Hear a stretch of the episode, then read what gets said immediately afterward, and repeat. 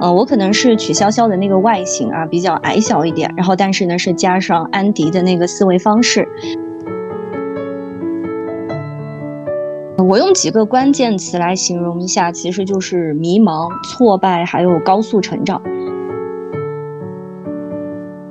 现在在做的主要就是关于离异女性或者是单亲妈妈这样的一个赛道，千万不要把婚姻当做是终点。性感的大脑都是雌雄同体的大脑。我我想说我是，但是我觉得这么说出来会很自恋。我是有点想使坏的，就是希望从你的这些对话当中能够找到你的一些盲区。就我真的很认同那句话：，你状态好，什么都好的时候，所有好东西都会向你袭来的，你不用刻意去找，这些人自然而然就会出现在你身边，而且都不差。人生是旷野，不是轨道。欢迎收听女性力量成长访谈播客。她太酷了，我是主播之外。我们每期会采访一个女嘉宾，她们会分享有趣的经历，她们的上坡路和下坡路。在这里，你将听到他们身处浮躁社会的自在活法，和他们在路上的更多可能性。今天我们的女嘉宾可谓是雌雄同体的样本，她有曲筱绡的可爱，又兼容安迪的通透，又酷又傻。充满了反差的个性张力，她拥有自己的小蠢蛋生活哲学。她竟然打着游戏认清自己的性格，进而找到跨行业的新赛道。他不想做八面玲珑，只想做六面玲珑，两面刺。在他身上，我看到了自立框架的稳定内核。那我们这一期的嘉宾是邀请的木木。那先请木木跟大家打一个招呼吧。Hello，大家好，之外你好，我是木木，年龄呢是十八岁，然后龄一百多个月，算一算呢也三十岁出头了。嗯，人物画像呢大致形容起来，大家可以参照就是《欢乐颂》这个剧里面。嗯，我可能是曲筱绡的那个外形啊，比较矮小一点，然后但是呢是加上安迪的那个思维方式，当然哈，那个智商没有他那么高，但是思考问题的方向呢会比较像，目标感比较强，也喜欢帮助身边的朋友，生活当中呢就会比较皮，相对随性一点点，可能经常会说一些很甜蜜的话，让周围的朋友呢很开心，但是有时候呢也会故意使点小坏，然后故意让别人不爽啊，不知道为什么哈，就是克制不住。但是工作当中没有办法，还是得端着，因为有些形象和性格展现出来呢，还是会让别人产生不太信任的感觉。嗯，我看过《欢乐颂》第一部，然后其中的人物当中，我其实非常喜欢 Andy，因为他当时一出场时候的那个气场，包括他那种雷厉风行，我当时给我留下还比较深刻的印象，所以我当时觉得刘涛那个角色塑造的还是比较好的。我其实你之前是在教培行业，然后在新东方这边干过，嗯嗯，后来我们大家都知道，新东方后来因为遇到了这个双减这样的一个政策，其实我们俩的经历其实还是蛮相像的，因为我之前是在地产，大家也都知道，地产后来就是很多的地产公司也爆雷了，所以我们俩其实虽然说身处 很像，但是最后殊途同归，同归，对对对对，然后其实。就是前面都是很好的，然后也到了可以说是，呃，可以说是在整个呃行业当中啊，除了一些制造业以外，就是因为地产其实很大一部分，因为它是营销嘛，它也属于服务业，然后教培也是的，所以说其实嗯，它还是就是在那个双减，就是在政策出来之前，无论是地产也好，还是教培也好，其实还是比较火热的，而且薪资收入水平在行业当中其实也是比较高的，但是后来算是小风口。嗯对对对，但是政策出来以后，就是出现那种就是呃很致命性的这样的一个一个一个打压，然后导致很多人就不得不被动或者说呃主动离开这个行业。那能不能跟我们聊一聊，就是你当时呃接到这样的一个双减这样的一个指令之后，然后你是什么样的一个状态，包括你是怎么样面对自己的一个未来的？嗯，其实我在双减之前一直都是在教培行业，就是算老一批的那个新东方人了。但是后来因为线上教育比较火，我就跳槽去做了线上教育。那因为行业发展是比较快的，所以个人呢也有机会尝试，就是一些不同的板块。那其实我的整个生涯其实就是算是大学毕业，就是一名普普通通的教书匠，然后进化成一个培训师，后面呢就开始转线上，开始做运营，职业发展呢一直都挺顺利的。然后二一年是因为政策原因呢就开始转型，也尝试了很多的方向，嗯，最后呢是去了一个游戏公司呢去做市场投放。待了差不多半年之后，觉得自己还是应该发挥所长，去做自己擅长的事情。嗯，可能也是觉得自己各方面的都被锻炼的差不多了哈，自身算是一个凝聚力比较强的人，就决定自己创业。然后附带呢，就辅导一些 MBA 需要提前面试的同学。那你当时就是在新东方要出来的时候，嗯，当时处于这种心态是什么？是比如说啊，我突然一这么一下子，本来我以前拿的很高的工资。然后工作也很稳定，我现在突然我就要处于一种像类似于失业这样的一个状态。嗯，我用几个关键词来形容一下，其实就是迷茫、挫败，还有高速成长。啊，迷茫是因为觉得自己都三十岁了，还要再去转行，很多东西都要重新开始，那价值呃就价值还不如一个应届生呢。嗯，挫败呢又是因为面试了几家公司，然后因为薪资没有谈拢，也错失了很多的机会。但你现在目前是在做这种偏女性成长方面的呃工作，那能给我们具体介绍一下吗？嗯，对我现在在做的主要就是关于离异女性或者是单亲妈妈这样的一个赛道。大多数人都是处于一个低能量的状态，就是婚姻关系受挫的一个自我怀疑中。这样的一个女性群体有什么呃比较拿来可以分享的一些值得分享的一些案例吗？嗯，我觉得他们的经历其实可以给到非常多未婚女性一些启发啊，大家都可以借鉴。别人踩过的坑，我们自己还是要懂得避过去。嗯，比如什么样的启发可以跟大家分享一下？嗯，其实还是挺多的，但是我觉得大方向上面比较重要的还是三个吧。就是第一，就是千万不要把婚姻当做是终点，就结了婚我就懈怠，而不把自己当做独立的个体。我身边离婚的朋友，大多数都是结了婚以后就懈怠了的，然后总觉得完成了一件人生大事。啊，好像我就不用再努力了，不用再坚持让自己变美，也停止了学习。但是其实一个人他应该随时随地都在路上，永远保持学习，哦，永远都让自己保持发光。我们都有自己的名字，而不是谁的妈妈或者是谁的妻子。啊，你当初吸引对方的是什么特质？这个特质是永远都不能丢失的。啊，这第一个点比较重要。那第二个呢，就是千万不要因为谈了恋爱、结了婚就和朋友树立了关系。呃，像朋友、亲人、同学、同事、老师等等这些关系都很重要。呃，我看过一个理论可以解释，就是一个人的社会关系，它就像一张网。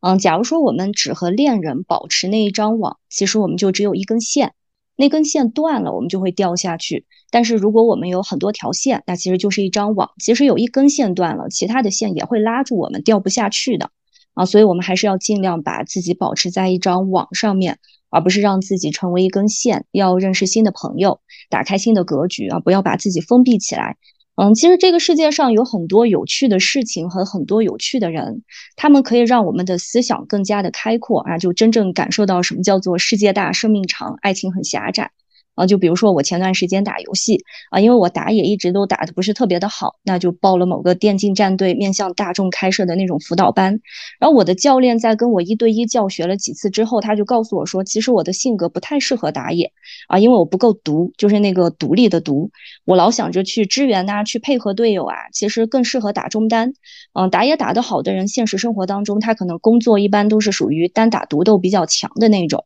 那我当时就随便开了个玩笑，我就说，哎呀，打。游戏怎么还得分析性格？他就说是呀，以前他们打职业的时候都是要先做性格测试的，看自己更适合打什么位置。啊，当时我就觉得好有趣啊！原来很多事情其实也不是像我们看到的那样，就多做一做跨行业的聊天，会发现这个世界真的是又大又有趣的。嗯，第三个点呢，我觉得这个真的是老生常谈了，就很多人都会讲到这个点。嗯，就是我们做的最优的决策依赖于就是我们的经济独立以及经济独立的程度。所以千万不要为了家庭放弃工作，并且这个工作不是说凑合一下的那种工作，啊，经济独立给到我们人的底气真的是完全不一样的。你可以不用为了生存一直降低自己的底线，也不用为了别人的施舍给你的物质生活去委曲求全。遇到任何事情，其实我们都有那个说走就走的底气，并且不容易陷入那种极度的内耗，哈，就自我修复的能力会非常的强啊。因为曾经的成功经历，还是会不断的提醒自己啊，我没有那么差啊，我是成功过的，我是优秀的，那这样也不会容易陷入自我怀疑当中。嗯，听完你讲以后，其实我感觉，其因为女性大多数她自己身上背负了一些比较沉重的身份的标签，比如说，呃，自己是一个母亲，是一个女儿，是一个妻子。但是我跟很多女性聊起来，特别是三十加以后的女性聊起来，她们唯独没有自己的标签，就是很少去聊起她们自己的。然后，其实刚刚你谈到最后一点，其实就是女性她很重要的一点，就是或者说在婚姻上的她的一个安全绳。就是不要去做家庭主妇，因为如果你去一旦去做家庭主妇的话，很容易去失去经济独立，那么很有可能后面的话就会陷入到一个怎么说呢？说严重点吧，就是万劫不复这样的一个程度。那我想对一个深渊。对你接触到这些案例，比如说离婚以后的这些单亲的妈妈，他们是全职家庭主妇这样的一个比例会比较高吗？嗯，没有，其实大多数人的职业都挺不错的，就他们自己真的还有一些，比如说我接触到的有律师，还有他自己本身就是心理医生的那种，就三甲医院做心理医生的，然后他自己都会过不去这个坎。很多的人的职业其实都蛮不错的，但是可能就是因为给自己的身份定位啊，就有了家庭之后啊，就就会更多的往家庭那边偏，是离了婚之后又开始重新恢复到以前的那个身份。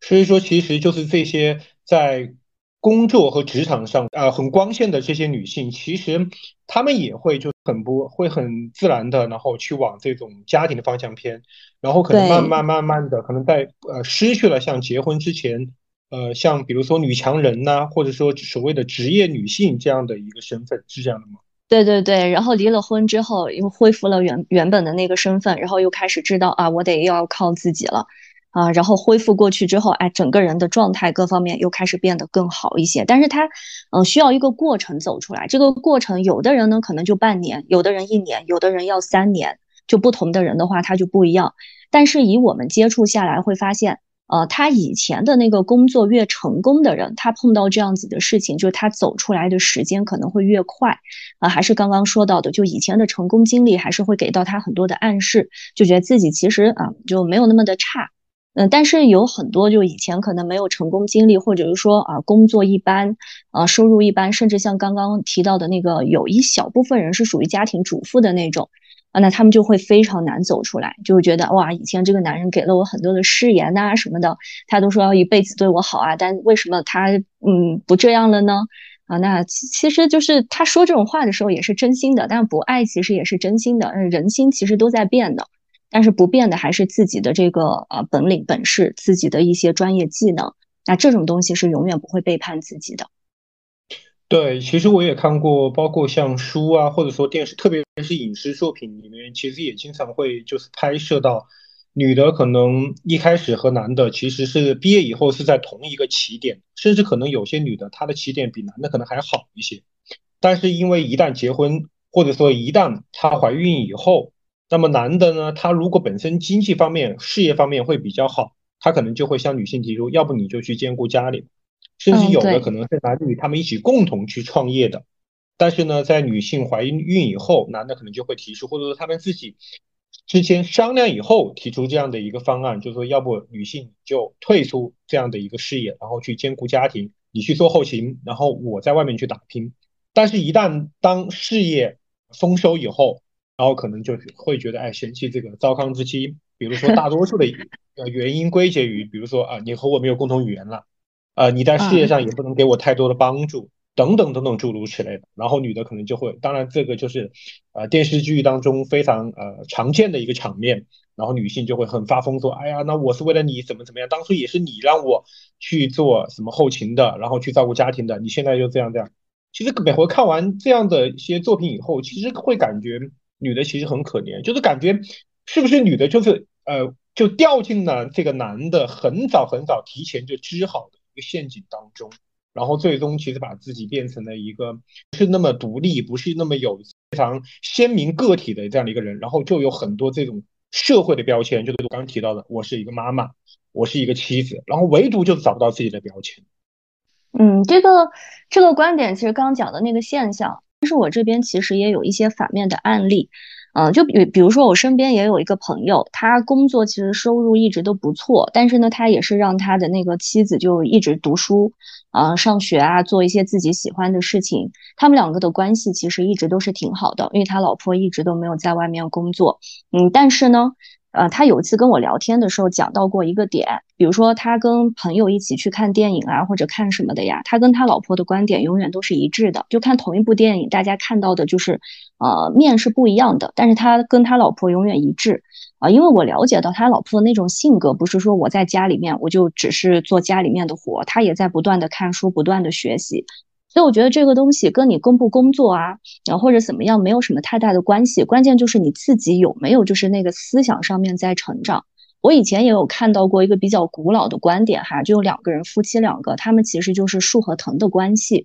如果只有树在长，然后藤没有在长，那其他藤它其实就会攀过来。那如果是只有藤在长，树没有在长，那藤也会攀到其他的树上面。所以两个人其实他只要共同进步啊，无所谓说要不要一起工作，或者无所谓说你是主外还是主内啊，其实只要思想都能保持进步啊，他们就能够达到一个比较平衡的状态。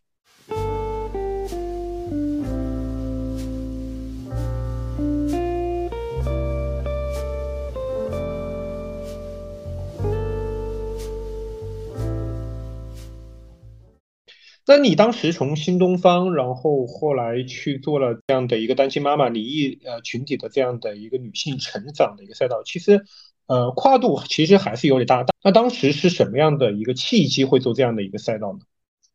嗯，因为我有一个很好的朋友，她就是经历了丈夫的出轨背叛，然后自己就独立抚养两个孩子。我是一直陪着她走到今天的，然后我们就会发现。现在的离婚率是真的很高，身边有很多这样的群体，他们真的不知道该怎么自救，就有很多人经历这样的事情之后就变得偏激或者一蹶不振啊，再或者就是说没有那个能量去好好抚养自己的孩子。因此，当我陪着我的朋友走出来之后啊，当然这个走出来是指她能够跟前夫正常的说话，不冷嘲热讽，也不带任何感情，就所有的事情都能理智的去沟通啊。就当她有这样的一个状态了，那我们就觉得可以把很多的方法和观点分享给更多就是有同样经历的女性。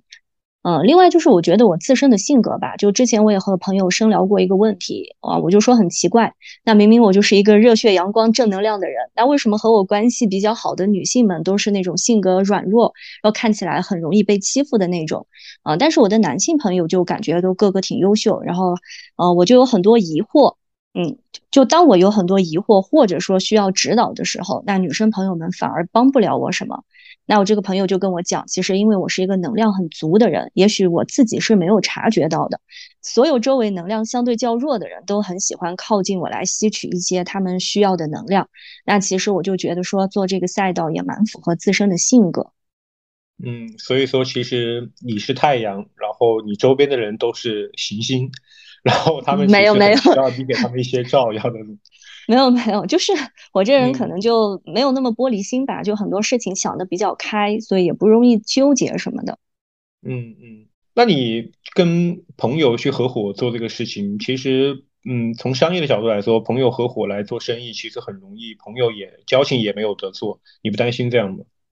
嗯，其实我们都知道是有这样的情况发生的，但是人不能因为害怕噎死就不去吃饭，就凡事都有两面性，很多事情可以约定在前头，只能说是尽量规避。工作当中磕磕绊绊是在所难免的，那大家都是为了把事情能够做得更好，并且大家都知道啊彼此的长板和短板是什么，多多包容就可以了。然后，其实我想呃再回到刚才的那个问题。低谷期这个事情，因为其实你的两段经历，一段是你朋友的，就是你你帮助你的朋友，因为他离婚以后，然后他去走出低谷期。那么第二个其实就是因为呃受到政策这样的一个出台以后，然后不得不离开教培的一个行业。怎么去处理你在低谷期这样的时光？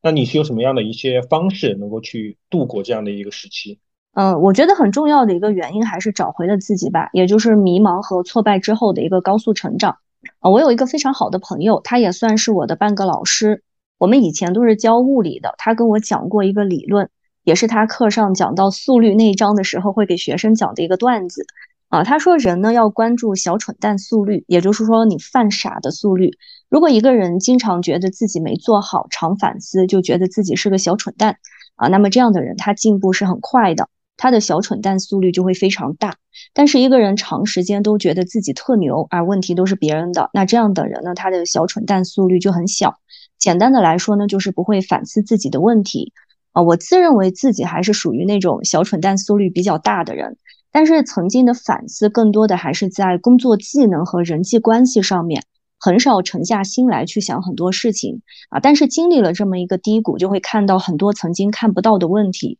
我非常喜欢一句话哈，就是要改变自己的前提，还是要重新认识自己一下。当然这个期间呢，也离不开身边好朋友们的开导和劝解。那后来我就去了一个游戏公司，那我的 leader 和更高级的 leader 其实都对我非常的不错啊。那当时我又重新找回了那种工作的感觉，虽然业务板块不是很熟悉，但是我发现自己就是一个学习能力很强的人。呃，一开始也会在一些小问题上面犯错，但是很快也能够适应并且出结果。那于是就发现，哎，自己其实还是原来的自己。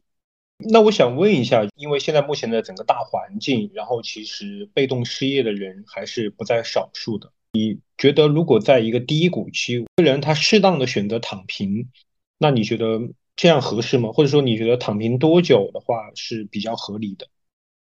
我觉得很合适呀，躺平差不多就是不要超过三个月吧，因为我们都知道，就是职业断层超过三个月，啊，一般人力的话，他也会怀疑，就是呃不接受我们的那个简历。只要在三个月之内，我觉得都 OK。然后让自己躺平，去看很多的书，然后去旅游，让自己的这个心境放松一下，其实对人会有很大的帮助。呃，包括就是我开始做这个女性成长的这个事情之前，我也差不多歇了一个月。那个月我每天都在看书，然后后面我一看那个就是我手机上那个电子书字数的统计，自己都被吓了一跳。但这一个月，我觉得就是真的是可以让我放平心态，然后认真去思考很多问题。因为他们现在比较流行的一个言论就是，女的如果你是一种雌雄同体的这样的一个呃思维，其实是非常有魅力。你对这个事情怎么看？啊，对啊，我很认同这句话，就性感的大脑都是雌雄同体的大脑啊，我觉得我非常认可。那你觉得你是的吗？我我想说我是，但是我觉得这么说出来会很自恋。嗯，所以我谦虚一点，我正在往这个方向迈。因为我觉得你其实跟你聊下来，其实你整个的逻辑的这种理性思维是是非常非常的就是清晰的，然后自己想要做什么，然后感觉你自己的整个的这个经历当中，其实呃没有一些很低谷、很阴暗的，即使说可能是比如说有些地方可能是因为不得已，比如说是因为我们刚刚聊到的，是因为政策的原因呐，不得不离开啊等等这些东西。但是好像就是感觉像哦，这个也没有什么，老梁反正去哪里也也饿不死那种感觉。我不知道你是不是有些东西就是隐瞒了，没有跟我们去分享。就我是有点想使坏的，就是希望从你的这些对话当中能够找到你的一些盲区。节目我有，其实其实刚刚聊到我有，嗯，对对对，有，就是嗯。对对，就是其实，呃，刚刚有提到，就是双减之后，我不是离开了，就是近十年的行业嘛，就是因为也觉得自己都三十岁了，然后转行的话，也不如一个就是，呃，应届生，那就是，嗯，工资呢，就是面试了几家也没有谈拢，就是觉得哇，自己其实根本没有以前那么的值钱，那突然之间我是很慌张的。啊，就是会有很多曾经特别不屑的念头冒出来，就比如说啊，我也三十岁了，年纪也大了，然后这家也没有成，事业也没了，然后找新的工作，人家也不要我，就非常的挫败。那其实就是我人生非常大的一个低谷期。嗯，因为以前事业比较顺遂的时候，哈，就虽然比较忙、比较累，但是是有很多好的事情向自己在靠近的。就人的状态一好，其实他什么都好啊。但是当我人生当中占比非常重要的事情，它突然没了。那其实我当时整个人的思想啊、状态呀、格局都会受到影响。那它其实也会导致其他的事情不顺遂。之前就会觉得，哎呀，我虽然没有结婚，但是每段恋爱都甜甜蜜蜜的，然后结局不好，好像也没有什么关系啊。精彩的人生，不管几岁都是精彩的啊，就这样的想法。但是在人生低谷的时候，就会觉得，哇，我的人生不精彩了，怎么办？然后好像也没有成家，这个家庭也没有个着落呀，怎么这也不好了，那也不好了啊。我也经历过这样子的一个状态的。躺平期也是一个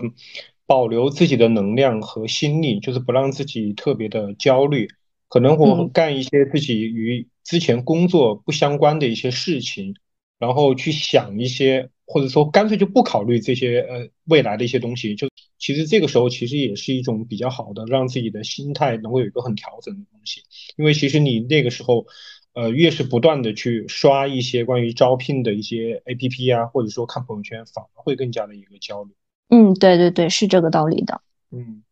那再给我们介绍一下，你目前除了做这个关于单亲妈妈一个辅导这样的一个工作以外，还有做什么样的一个副业？呃，就是有在做这个 MBA 提前面试指导的工作。嗯，这个其实 应该来说，呃，MBA 其实早在很很多年前应该是比较火的。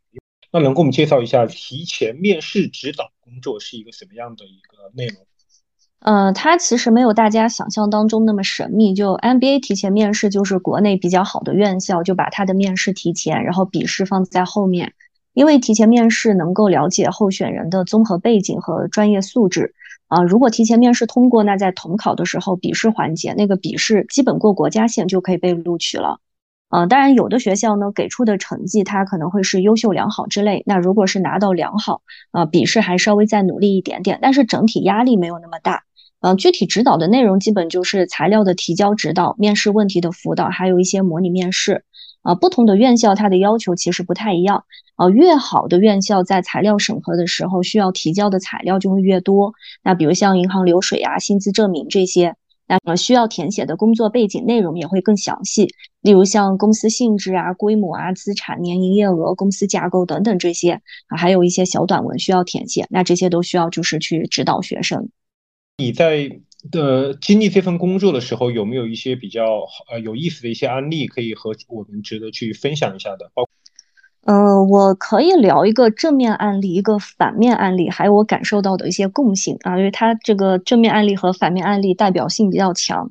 呃，正面的案例就是说，呃，我感觉对于有的人来讲，其实年龄它就是一个数字。呃，我之前辅导过一个五十岁出头的学生，他是自己创业，有几家公司。当时意向院校是北大，那我看到年龄的时候啊，说实话会有点头痛哈，因为报名交材料有很多比较繁琐的电脑系统的操作啊，像北大这种，它终审还需要提交自我介绍的小视频，那还有推荐信系统这些，那有的时候和比较年轻的同学解释这几个环节，相对来说都有点费劲啊。但是这位五十岁的同学，我和他沟通下来，会感觉他更像一个十八岁的小伙子，就是沟通是嗯，就是沟通起来非常的顺畅。很多比较新鲜的东西，他都明白。虽然他报名最后是助理帮他完成的，但是并不是他不会，而是真的因为时间问题啊，想提高效率这种啊。所以我认为，只要一个人他心态是年轻的，是永远都不会被时代抛弃的。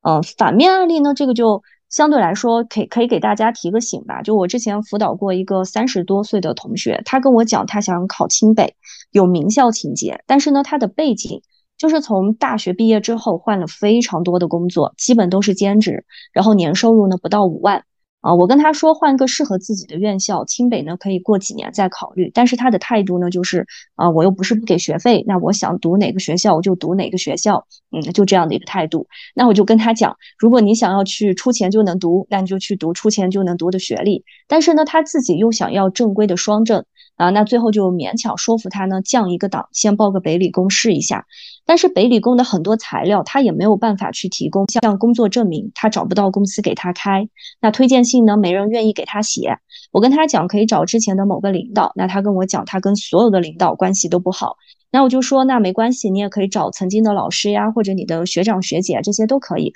实在不行呢，找个朋友也是 OK 的啊，只要他有正经的工作就行。那他就问我能不能冒充别人去写。那我当时就很感叹哈，就一个人怎么能够就是让自己出社会近十年，连个愿意帮自己写推荐信的朋友都没有。就这件事情呢，也给我们一个警醒，就我们周围的人指不定什么时候就可以在自己需要的时候帮助到自己。那前提是对方觉得我们靠谱，值得帮啊，不是说需要我们去花时间去吃喝玩乐搞关系，我们只需要做一个靠谱的人就行了。如果对 NBA 不是很熟悉的话，其实也想问这个问题，呃，就是。呃，读 MBA 到底是镀金还是有这种真才实学？因为在国内，其实很多人都说，如果你想读一个东西，要么去国外读，否则其实就是花钱去呃去镀一这样的一个文凭。你你是对这个事情是什么样的一个看法？就是大多数的院校真的就是为为了拿这个硕士文凭，因为它相对来说就是算是非全日制里面有双证比较正规的这样的一个文凭，它学历证书和学位证书都有，所以很多人都愿意去考。但是如果是真正想学知识、想学点什么，那还是要冲着好的学校去。但是好的学校呢，普通人可能就是在刚刚讲到的材料审核这个环节呢，就会被。嗯，淘汰掉，因为就是每个学校它对于我们的，嗯，职级，然后下属人数啊，包括我们的这个年薪这些都会有一些考核，所以就是优秀的人就能去到优秀的学校，的确也能学到很多很新颖的东西，也能交到更多就是人脉更广的这些朋友啊，还有校友会啊，这些都比较好。但是普通的学校啊，那就是嗯，花钱就你 你们懂的。嗯，那其实 NBA 其实很大的一部分的功能，其实就是在于它是一个很好的一个关系网，是吗？也不一定，因为我之前有个复旦的同学，嗯，他考进复旦了之后，就出来就跟我讲，他进去都把人家当人脉，但是结果其实人家个个都指望着他呢。但是他其实所在的公司也只是一个呃初创企业，但是也是被杭州认证的那个独角兽企业，不算是什么知名的公司，就是做一个销售总监，所以他觉得他自己其实没有那么的优秀。啊，进去之后他觉得可以结交到更优秀的人，其实他会发现啊，就是嗯，不要对他有那么大的期望，可能就不会失望了。从你的这些经手过的这些就是辅导过的面试的学学生，包括你看到的这些人以外，你觉得什么样的人比较适合去读 MBA？嗯，一个是他真的是有这个需求，就是有刚需，他想要一个学历，然后但是呢，他没有办法去读全日制的这种。学校，那他可以就是读一个非全日制，就在职的研究生，周六日去读个书啊什么的，嗯，我觉得是 OK 的。就是还有一些同学呢，像在北京，他们是需要就是积分落户的那种，那他读了研什么的，他可以积分落户。那他们选的学校呢，也不一定是特别好的学校啊，但是他自己本身有这个需求，呃，如果是说真的想学知识啊或者怎么样，我觉得现在就是嗯，自媒体发展的那么好。呃，有很多其实就是很出名的老师都有自己的自媒体账号，他们讲的课不比学校里面的老师讲的差，呃，能够学到很多的东西。啊，当然我不是说大家不 就不不去不去这个考这个学历啊或者怎么样，就是各有各的需求。那当然我也会劝我自己的一些学生，你与其就是在外面不明不白的乱七八糟找一些老师，那你在学校里面就是正正常常的去听一些课也挺好的，起码。嗯，学校里面的老师他不会出错。那如果假如比如说我失业了，然后呢，我又看不到很好的工作机会，那我能不能去去读 MBA 呢？呃，如果你那段时间比较闲的话，我觉得没有什么太大的问题。但是如果只是说，嗯，你想靠读了这个之后，然后其他的企业就想来要你，或者是怎么样的话，这个嗯，说实话不太现实。嗯，因为我们都知道，企业招人，他更多的看的不是我们的学历，还是曾经的工作经历。因为 MBA 像像是他的要求都是基本上我们就是出来工作三年之后才能去报 MBA，也就是说我们曾经是有工作经验的才能去报读。那很多同学他是因为自自己本身工作不好，然后想来镀个金，然后再去。找其他的工作，那老师一看，哎，你这个就是这三年都在读一个 MBA，也不是正经的这个就是全日制的这个学历，那老师也会觉得说，嗯，没有这个必要，他可能还是优先找这三年内就是各方面工作能力啊，呃，工作经验啊这些比较丰富的人。嗯，明白。我觉得你的就是从教培机构出来以后，然后其实。呃，经历了一份单亲妈妈的 IP 孵化吧一个工作，然后其实也是去给这些单亲妈妈做一些心理这方面的一些辅导，然后呢，同时也兼顾的去做这个 MBA 的这个面试的工作。其实你的就是在呃创业经历还是蛮丰富的。那能不能谈一下你在自己创业的这个这段时间的一个体会，能够给到如果想要去创业的女性，她们一个什么样的一个建议？嗯。我觉得创业其实它就是伴随着焦虑，焦虑是一个常态。嗯，很多时候就像我刚刚讲的，工作和生活是分不开的，所以那些想要正常双休或者就是对上下班的时间很看重的朋友，我就不是很建议来创业了。啊，另外创业团队它的灵魂人物需要很强的凝聚力和领导力，如果做不到，呃，如果做不到的话，那团队就容易四分五裂。呃，愿意待在创业团队的人，其实都是有奋斗目标的人，不是搞办公室政治的啊。所以，我们自己是否适合创业呢？也可以看看以前在职场的时候，愿意跟着自己干的人多不多啊？那大家是否认可自己啊？创业的初始团队哈，最好还是自己的班子，不适合去招不认识的人。如果一个创业的初始团队频繁换人，或者是频繁磨合，大概率还是跑不长远的。呃，另外就是借用。编剧阿成说的一句话吧，我们普通人八面玲珑是没有用的，人家根本不会理我们的。就普通人呢，我们做到六面玲珑就可以了，剩下的两面必须是光的，一面呢是你的才华，另一面呢是要对自己狠。你觉得当下的这样的一个环境下，你觉得适合去创业吗？或者说，如果是啊，还有一个问题就是，我如果因为呃在职场上面的一些不顺，那我。确实也不想在职场上面去继续了，或者说我也找不到更好的工作，呃，但是呢，我又不不太接受我的工资，呃，就是一直处于现在这样的一个水平。那那你给予什么样的一个态度？嗯，刚刚的这个问题，其实我们可以分类来说，第一类问题就像刚刚讲的，如果是有的人他属于性格问题哈，就没有办法去跟。呃，同事啊，就是跟上级啊去合作，就没有办法，就是呃融入这个办公的环境。那这种人他其实是很适合单打独斗的。呃，那像我认识的之前的一个老师，他就是这种性格。他现在做自己的 IP 做的非常非常的好，他就整天在家里面，然后就录课，呃，出教材，然后天天在 B 站上面发。其实那个粉丝已经二十几万了，他就整天在家里面躺赚。现在这个态度，他也不太喜欢跟人打交道。那这样子呢，就属于，呃，在职场当中可能就是人际关系，嗯，不太擅长处理，但是个人是非常有才华的这种人，那他适合走这条路，就自己出来创业，啊，那还有一类呢，就是说，嗯，像刚刚讲到的，他是。嗯，有自己的一些能力啊，或者就是说啊，他本身就很擅长带团队，他就是有有自己的理想、有目标，而且现在整个大环境可能不是特别的好，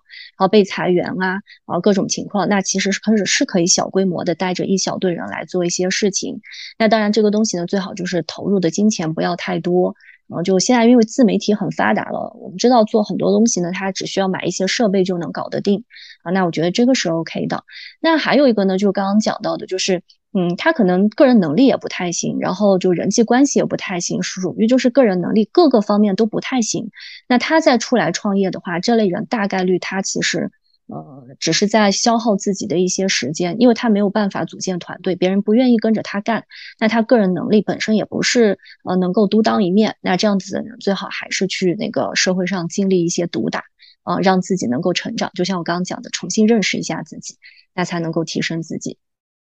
嗯，那你觉得如果一个女生她如果想要创业的话，你会给予什么样的一个呃建议？觉得一开始创业做什么样的一个方向会比较合适，风险会比较低？嗯，就是投入成本比较少的。其实女孩子适合的挺多的呀，就比如像是啊美妆啊、穿搭呀，嗯，就包括我们现在在做这种个体成长啊什么的，这些其实都挺适合。那包括她想就自己本身是一些妈妈，有一些育儿的经验啊什么的，也可以去分享。嗯，但是有很多的人，他也或者说他还没有呃辞职的时候，他其实也在做这方面自媒体的一些东西。但是我周边也有很多人，他说我做了以后就没有效果，然后也没有也没有回馈，然后我就做不下去了。然后呢，我又想去做其他的，但是就是做了一圈，然后什么也没做下来。这这个其实我挺有发言权的，就这个事情，我觉得嗯，只要是跨行来做一些就是事情的话，我们还是需要有一些专业的技能。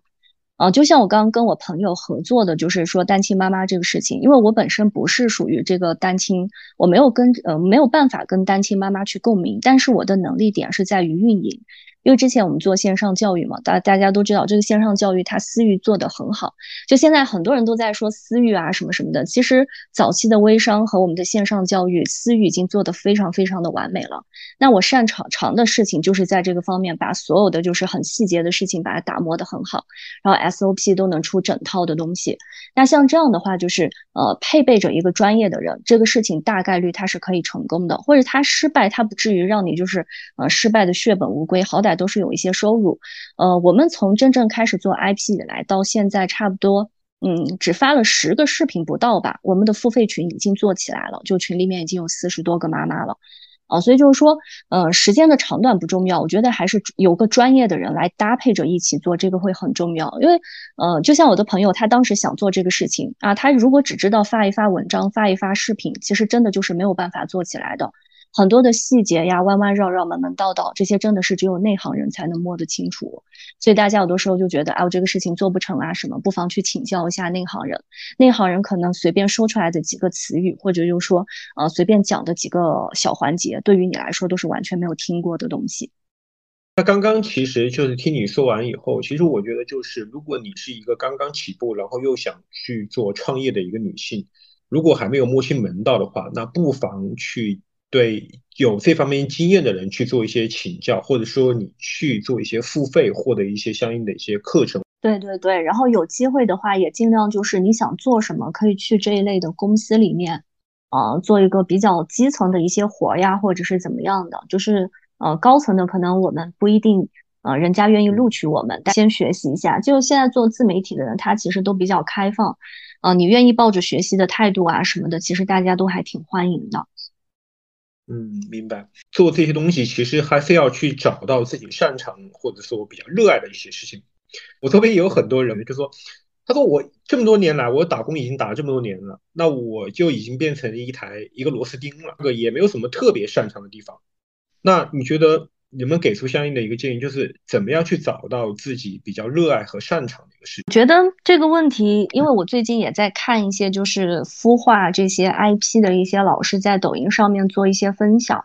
啊，我最近特别认可的一个观点就是选对赛道很重要。就有可能就有的人他辛辛苦苦就做起来了非常多的粉丝，就比如说几百万粉丝，但是他的变现能力的确非常的弱。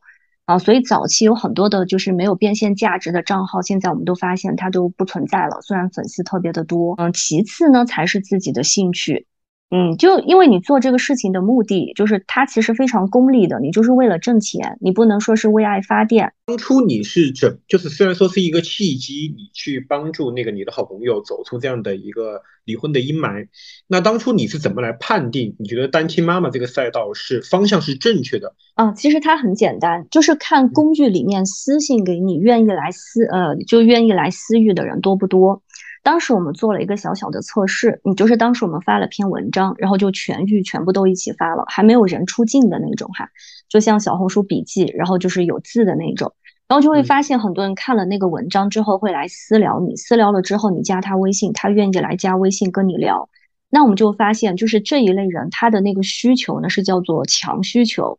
哦，就他发现有这样子的同类，他非常愿意去倾诉，包括我自己的朋友在在内，他也是这个样子的。就是当时可能，嗯，真的是心情非常的低落，然后周围所有人都聊完了，他自己都觉得自己是个祥林嫂，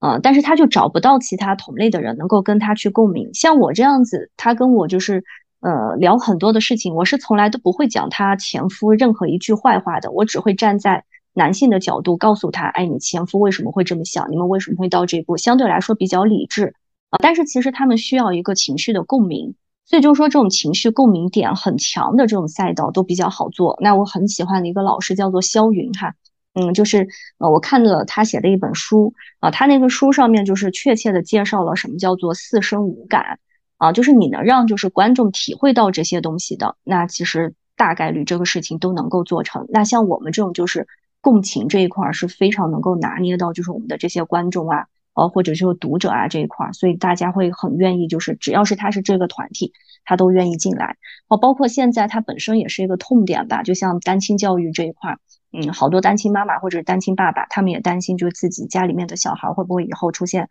啊这样那样的问题，它是一个社会现象，那这群人的需求量会比较高。听完以后总结起来，其实就是两点，就是你来判定这个赛道合不合适。第一个就是你觉得你做的这个事情一定是利利他的，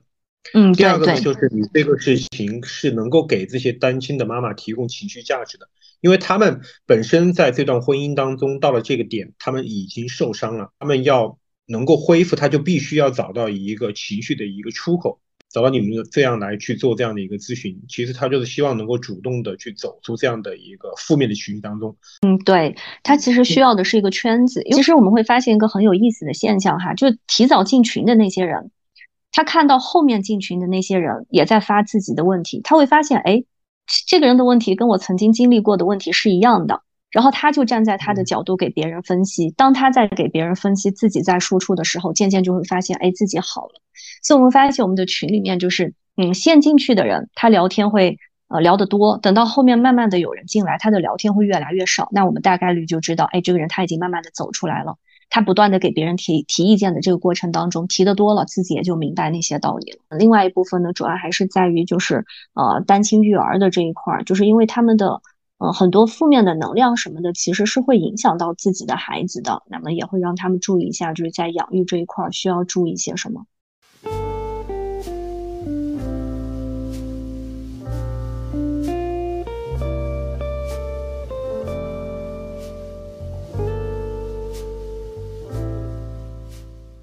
好，那我们刚刚聊到了更多是在嗯职场或者创业方面的一些东西。那我们再说一下，就是比较呃私密的现在的这些女生关于情感呐、生活方面的一些建议。嗯，其实这个点我觉得有好多可以讲的，因为我现在做的事情就是看到了非常多的反面案例啊。但是因为时间关系，我就深入讲一个比较有意思的点，嗯，就是我们女性朋友一定要有自己的兴趣爱好。我发现很多离婚后走不出来的女性，基本上都是生活比较匮乏，然后没有自己喜欢的事情。曾经的生活就除了上班就是老公孩子。其实一个人越是有热爱的事物，他发出来的光就会越耀眼啊。因为兴趣爱好能够让人产生乐趣，进而让我们头脑中呢会分泌出那个多巴胺，那种开心并且是积极的能量就会传够呃传递给身边的人。我们经常就是说啊，认真的男人最帅，其实就是这个道理。比如像他玩狼人杀时候那种冷静思考、认真推理的样子，就或者是你跟男朋友打游戏啊，就是对他对游戏战术的安排。那再或者就是说，一个男生他就静静的坐在那里，什么都不做，就看一本书。那或者就是跟朋友在球场上面去挥洒汗水。我们会发现，其实你只要在他身边，都会被他迷住的。那其实我们女生为什么不反过来做呢？对不对？那我们不要让兴趣爱好成为自己的心理负担，就总觉得一定要把它做好。又菜又爱玩，其实也不失为一种好的状态。我们的重点是爱，而不是菜。那如果你能把兴趣变成特长啊，也不失为一种收获。我们经常说，有的人他是恋爱脑，呃，所谓的恋爱脑，他就是他的所有情感情感的载体都在自己的男朋友或者都在自己的老公一个人身上。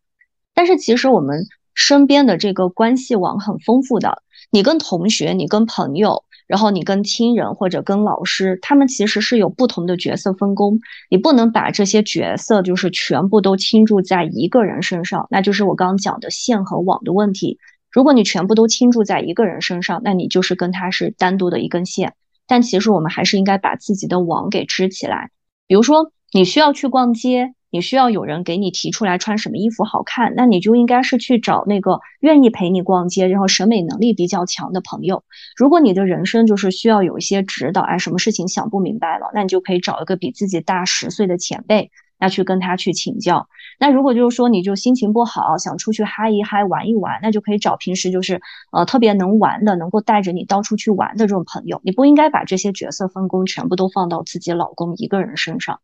比如说，你后面的话花一些时间和精力去放在你的感情生活当中，比如说你去寻找合适的对象，会有主动这样的一个动作吗？嗯，就是在我刚决定，就是刚刚说就是比较闲的那一个月的时候，我有慌张过这个事情，就会觉得，哎，是不是应该先把自己的人生大事给解决了？呃，但是就像我刚刚讲的，其实像之前人状态很好的时候，你不用刻意去找，你周围自然而然是会吸引很多优秀的人来的。就你跟每个人都可以，就是有一个比较好的关系，呃，那其实我就觉得，在自己很忙、很慌乱，就是呃很多事情它都一头乱的时候，你没有那么多的精力来处理这些事情，那还不如就让这件事情放一放。啊，等到自己就是有那个精力了，比如说是每天有固定的休息时间了，或者每一个周呢，你有那么一两天啊，稍微能够空余出来了，有这个功夫跟人去聊一聊一聊啊，就像刚刚讲的，说一点甜蜜的话呀，有这么一个心态的时候啊，我觉得就是就可以有这样的人出现啊，关键还是在于自己的这个状态，其实就是自洽，对吗？哦，对对，还是要自洽。就我真的很认同那句话，你状态好，什么都好的时候，所有好东西都会向你袭来的，你不用刻意去找，这些人自然而然就会出现在你身边，而且都不差。嗯，其实现在的很多女性，其实你知道，她们很着急，着急结婚，没有结婚的很着急结婚。那么第二个就是怀孕生子这个问题，因为确实就是很多女性她自己，包括也有这方面的一些危机和压力。说我如果过了三十五岁以后，对吧？从医学的传统来说，它是用年龄来划分的话，它属于高龄产妇的。那我生孩子会不会有安全的这样的一个问题啊？虽然说现在科学比较发达，但是还是不排除，就是你如果是高龄产妇。和这种非高龄产妇，她的安全肯定还是不一样的。那么她会有这样的一个很强烈的忧患意识。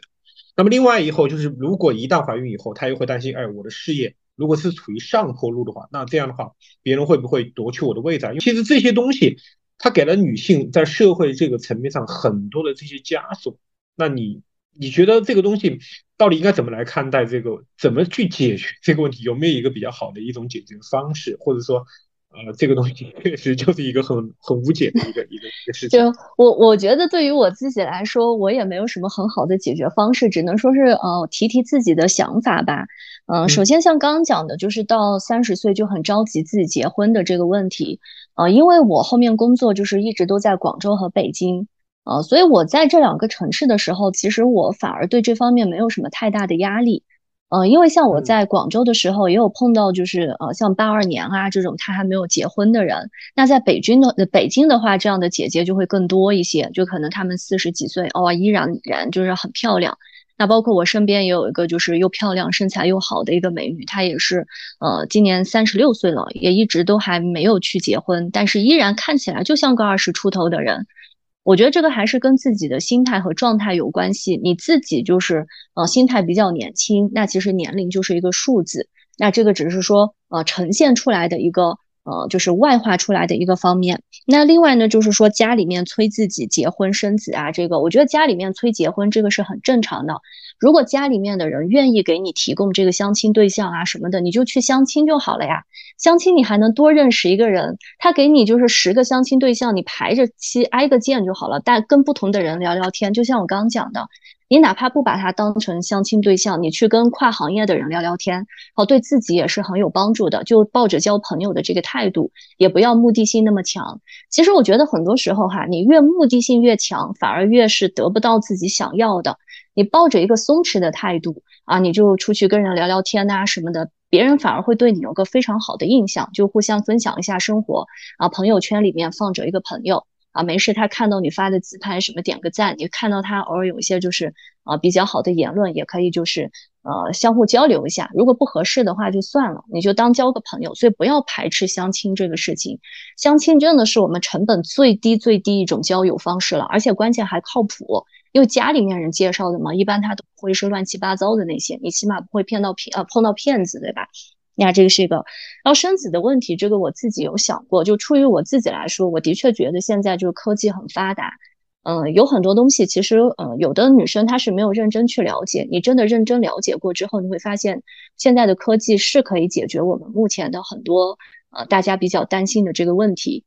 嗯，所以这个相反，我觉得科技能解决的就不要太担心。很多东西你不能为了着急就去结这个婚。嗯，那像我周围这些着急结婚的呀，或者就是说，嗯，双方因为年纪到了就结婚的啊，起起码现在哈，